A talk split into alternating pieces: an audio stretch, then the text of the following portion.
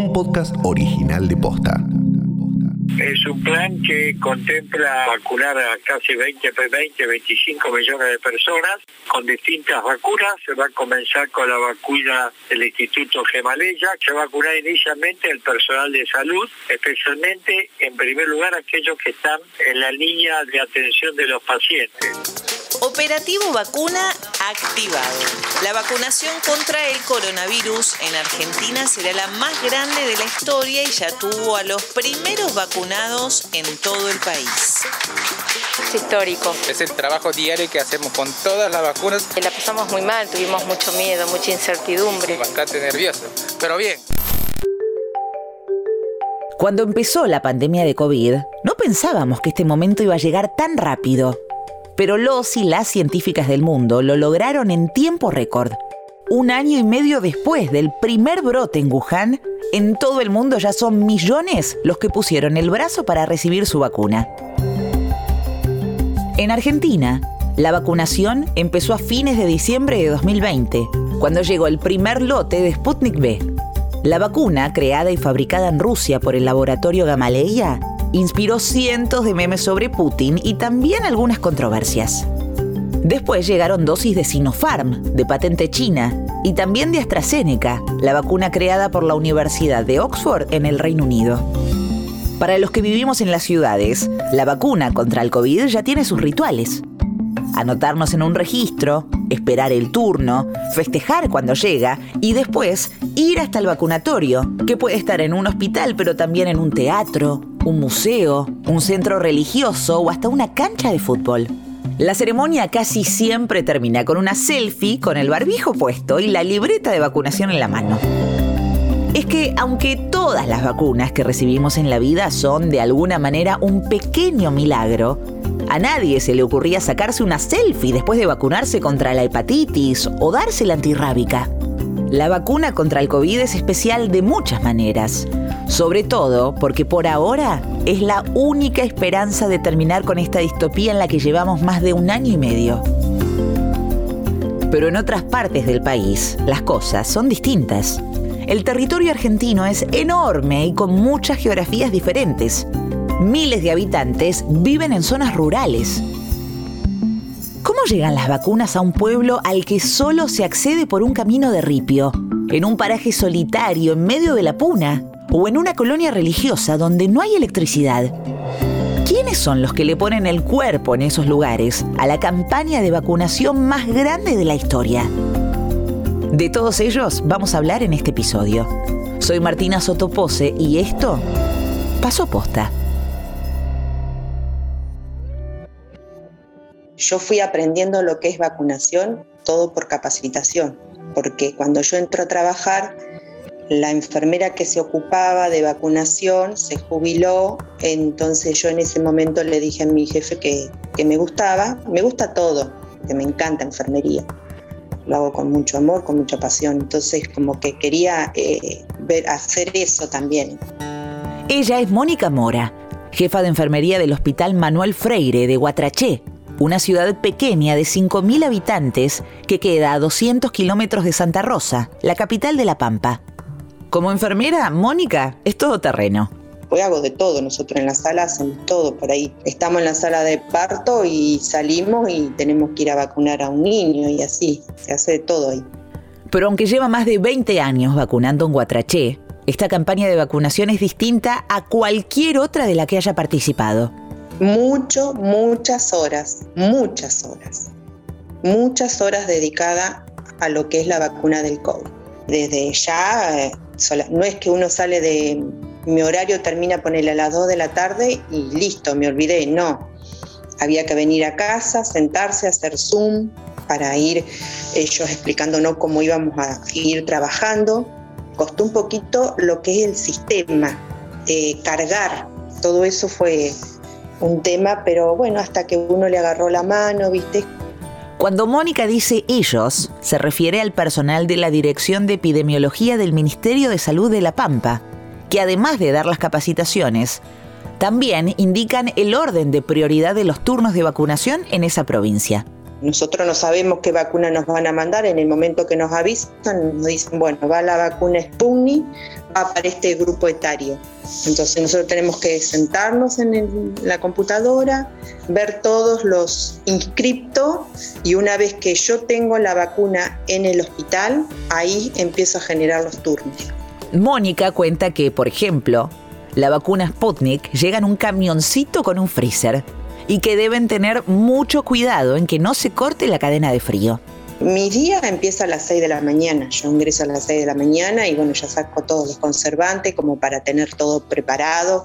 Imprimo toda la lista, dejo todo preparado porque yo casi siempre a las 8 de la mañana comienzo a vacunar. Según la vacuna que tenga, si es de la Sputnik, tengo que esperar que llegue la gente, ponerle voy citando de a 5 personas y cuando llega la persona ahí recién la trato de sacar porque se, a una vez que se descongeló la tengo que usar. Tengo dos horas para poder usar eso. Hubo días en los que llegó a vacunar a unas 110 o 120 personas. Pero bueno, tengo tantos años de vacunación que todos me dicen, no, sos rapidísima, Mónica Palau. Ni cuenta se dan cuando uno le pone, se los pone a hablar y cuando quería acordar dice, ah, ya me hiciste la vacuna. Era todo esto, dice, sí, sí, le digo yo. Y bueno, y después tenemos vacunas que nos mandan para la heladera, que conservan de 2 a 8 grados, que es la AstraZeneca y bueno, uno va haciendo toda esa tarea. Después, eh, si no llega la persona, tratamos de buscar nuevamente el listado para ver si podemos citar otra persona que, que esté todavía en la lista. Como están continuamente anotándose, inscribiéndose la gente. Pero Mónica no vacuna solo en el hospital de Huatraché. Este año también está a cargo de la vacunación de la colonia menonita, una congregación cristiana ortodoxa que pregona una vida alejada de las comodidades del siglo XXI.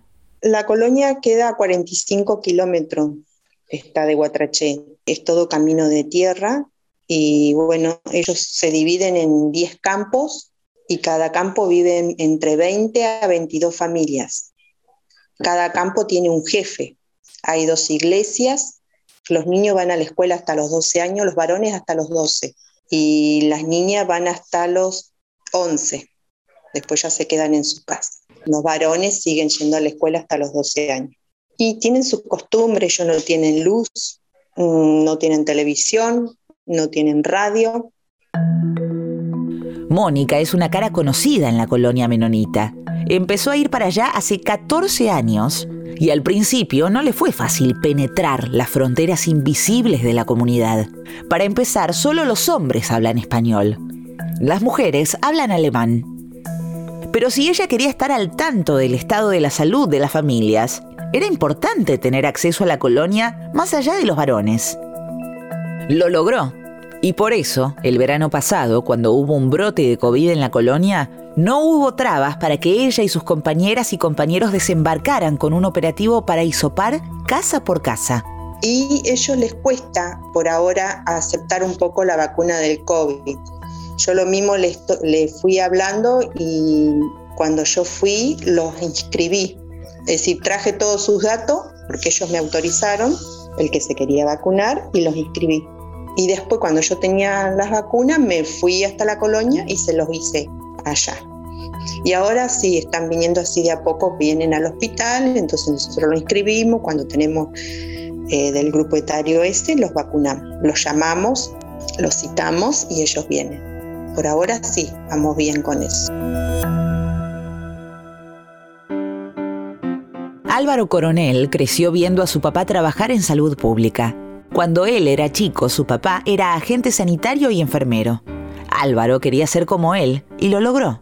Eh, actualmente ocupo el cargo de tutor de, APS, soy tutor de los agentes sanitarios. Pertenecemos al área operativa 4 Morillo, que queda a 450 kilómetros aproximadamente de Salta Capital hacia el noroeste, por sobre la ruta 81. La APS de la que habla Álvaro es la estrategia de atención primaria de salud que llevan adelante agentes sanitarios que trabajan directo sobre el terreno. En Morillo viven unas 5.000 personas, pero el trabajo de Álvaro no se limita solo al pueblo. Bueno, nuestra área operativa está conformada aproximadamente por 12.000 habitantes. Tenemos este 12.100 12 kilómetros cuadrados de territorio, que nos da aproximadamente una densidad población de, de, una de una persona por kilómetro cuadrado. Las primeras vacunas contra el COVID llegaron a Morillo en enero, en un vuelo sanitario. Era un lote de Sputnik B destinado especialmente para los trabajadores de la salud. Porque nosotros no teníamos para refrigerarla, ¿ves? no teníamos freezer adecuado para esa vacuna que tiene que estar a menos de 18 grados. Cuando consiguieron el freezer, llegaron más vacunas. Dosis de Covigil, la de AstraZeneca fabricada en India para los mayores de 70 años, y Sinopharm. Entonces, empezaron a salir. Nosotros como agentes sanitarios, nosotros salimos a ofrecerle la vacuna, ¿ves? Casa por casa, ese es nuestro trabajo. En ese recorrido, casa por casa, se encontraron con dos situaciones. Sí, en realidad la gente muy contenta, la verdad que muy contenta, nos colaboraron mucho, mayormente en el campo, hay lugares que la gente, hay lugares que están lejos de, la, de, nuestra, de nuestro hospital base y ahí donde recurrimos nosotros, vamos, les llevamos a la casa, le ofrecemos lugares que quedan a 150, 160 kilómetros, la gente muy contenta, nos recibieron bien, muy agradecida. Pero también les pasó de llegar y no encontrar tanta buena predisposición para poner el brazo. A veces hay gente que nos rechazan la vacuna por ahí porque ven mucha televisión, mucho temor, ¿ves? Pero ahí donde nosotros estamos, ¿ves? Para explicarle a, a las personas, explicarle y hacerle entender que, que la vacuna es, es para el bien, para entender el trabajo de Álvaro y sus compañeros, hay que imaginarlos recorriendo el noroeste de Salta en enero, con sensaciones térmicas de más de 40 grados, transportando las vacunas en heladeritas. Nosotros empezamos a las 7 de la mañana. De las 7 hasta las 13 cortamos un rato y, entramos de las, de las 16 hasta las 19. Pero ya cuando salimos al campo ya hacemos horarios corridos, ¿eh? entramos a las 6 de la mañana, a veces venimos a la casa a las 9, 10 de la noche, a veces también nos quedamos para el otro día. Pasa que los parajes son retirados uno del otro y tratamos de, llegar a lo máximo que se pueda.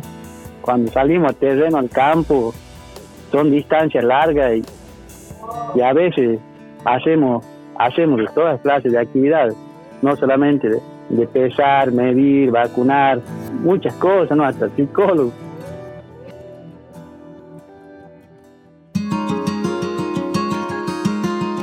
Como Álvaro, Graciela Ocarés también es agente sanitaria. Pero en vez de recorrer los parajes salteños, ella transita los caminos de ripio de la Patagonia Argentina. Es la encargada de vacunación de Pilcanilleu, un pueblo de mil habitantes que está a 60 kilómetros de Bariloche, en Río Negro. Graciela es nacida y criada. Lleva toda la vida en Pilcanilleu y 32 años trabajando en el hospital del pueblo. Con sus compañeros atiende a los pobladores de la zona urbana y también a quienes viven más alejados, en las estancias y parajes rurales. Graciela cuenta que la estrategia de vacunación en esta zona tuvo mucho que ver con las condiciones climáticas. La prioridad era vacunar en las zonas rurales antes de las primeras nevadas. Y por ahí se largaba la nieve y eso ya no podés entrar. Como en otras partes del país, la elección de las vacunas tiene mucho que ver con la geografía. Nosotros en la zona rural hicimos la de Sinopharm, que esa la podíamos sacar. Y la Spooner, bueno, algunos pacientes que ellos tienen movilidad en la zona rural se vinieron a vacunar acá. Pues esa no la podíamos sacar, pero tenemos varios pacientes que ya, ellos como tienen movilidad propia, se venían hasta acá. Pero cuando empezaron con la campaña, las cosas no fueron fáciles. De primera no se quería vacunar nadie, ahora están apareciendo, digamos, queriendo hacerse las, las primeras dosis, así que está bueno también eso porque a medida que nos están mandando podemos, digamos, ofrecer la vacuna también. A la campaña de vacunación propiamente dicha tuvieron que acompañarla con una especie de campaña de convencimiento. Y Graciela cuenta que en esto fue clave el rol de los hijos y los nietos de los adultos mayores que no se querían vacunar. Algunos no se querían vacunar, entonces llegó el hijo del nieto y a visitarlo y le dijo, bueno, tenés que vacunarte porque nosotros vamos a estar viniendo, nosotros también nos vamos a vacunar. Así que ahí más o menos como que estuvieron viniendo. Con otros hizo falta un poco más.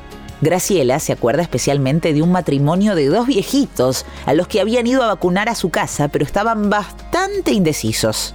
Entonces pidieron un turno para venir a ver al médico porque ellos querían ver que el médico le diga que se podían vacunar. Como que a nosotros no, no nos tuvo muy en cuenta de la vacunación, entonces como que si le decía al médico venía a vacunarte, ellos venían.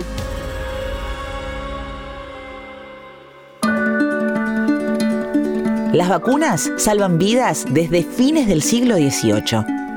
En 1796, un médico rural inglés descubrió que inyectando una muestra de viruela podía lograr que las personas desarrollaran inmunidad frente a la variante humana de la enfermedad, que era mucho más letal y contagiosa. Pasaron casi 200 años, pero gracias a ese primer descubrimiento, la OMS declaró la erradicación de la viruela en 1980.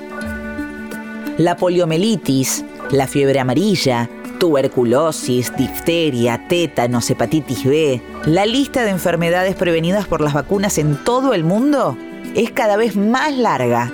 Y ahora mismo la vacuna del COVID muestra tasas de efectividad muy altas. Cada vacuna aplicada protege a quien la recibe, pero también al resto, especialmente a quienes por alguna razón no pueden vacunarse. Por eso la vacunación es un acto individual y colectivo al mismo tiempo. Después de años vacunando en La Pampa, Mónica Mora lo sabe bien y por eso cuando llegaron las vacunas al Hospital Manuel Freire de Guatraché fue la primera enfermera en la fila. Cuando llegó la vacuna, llegó en esa tremenda conservadora azul, te cuento y se me pone la piel de gallina. Ese día, además de ella, se vacunaron otros nueve compañeros. El resto no quería saber nada. Así que estábamos todos los 10 ahí, una emoción, bueno, nos sacamos fotos, todo. Y, y una compañera le pedí a una compañera que estaba trabajando de enfermera y le digo, Mari se llama, le digo, ¿no me vacunas? Y ella me decía, yo no me voy a vacunar. Bueno, le digo, vacuname, le digo, dale, vacuname. Así que bueno, nos vacunamos los 10 y yo decía, ay, que me vaya bien, porque si no, al otro día, ¿cómo hacía para ir a trabajar? Tres semanas después, cuando esos primeros vacunados recibieron su segunda dosis, el resto de los compañeros del hospital cambió de opinión. De ahí empezaron todos a querer vacunarse. Así que los vacuné a todos. Todos venían, dale, Moni, vacuname. Ah, vieron. Entonces, meta vacuna. Así que los vacuné a todos. No quedó nadie sin vacunarse en el hospital. Todos, mis compañeros, todos vacunados. Así que todos contentos, todos protegidos. Y hasta ahora, por suerte, no me ha agarrado nada.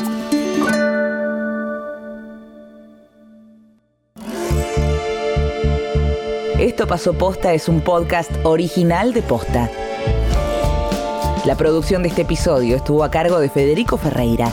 El guion es de Emilia Arbeta y en la coordinación de producción estuvo Lucila Lopardo. Nuestro editor es Leo Fernández. En la producción general, Luciano Banchero y Diego del Agostino. Encontrá un nuevo episodio todos los miércoles en Spotify, Apple Podcast, Google Podcast, Deezer y en todas las apps de podcast. Búscanos en Instagram y en Twitter. Somos arroba postafm. Soy Martina Sotopose y esto...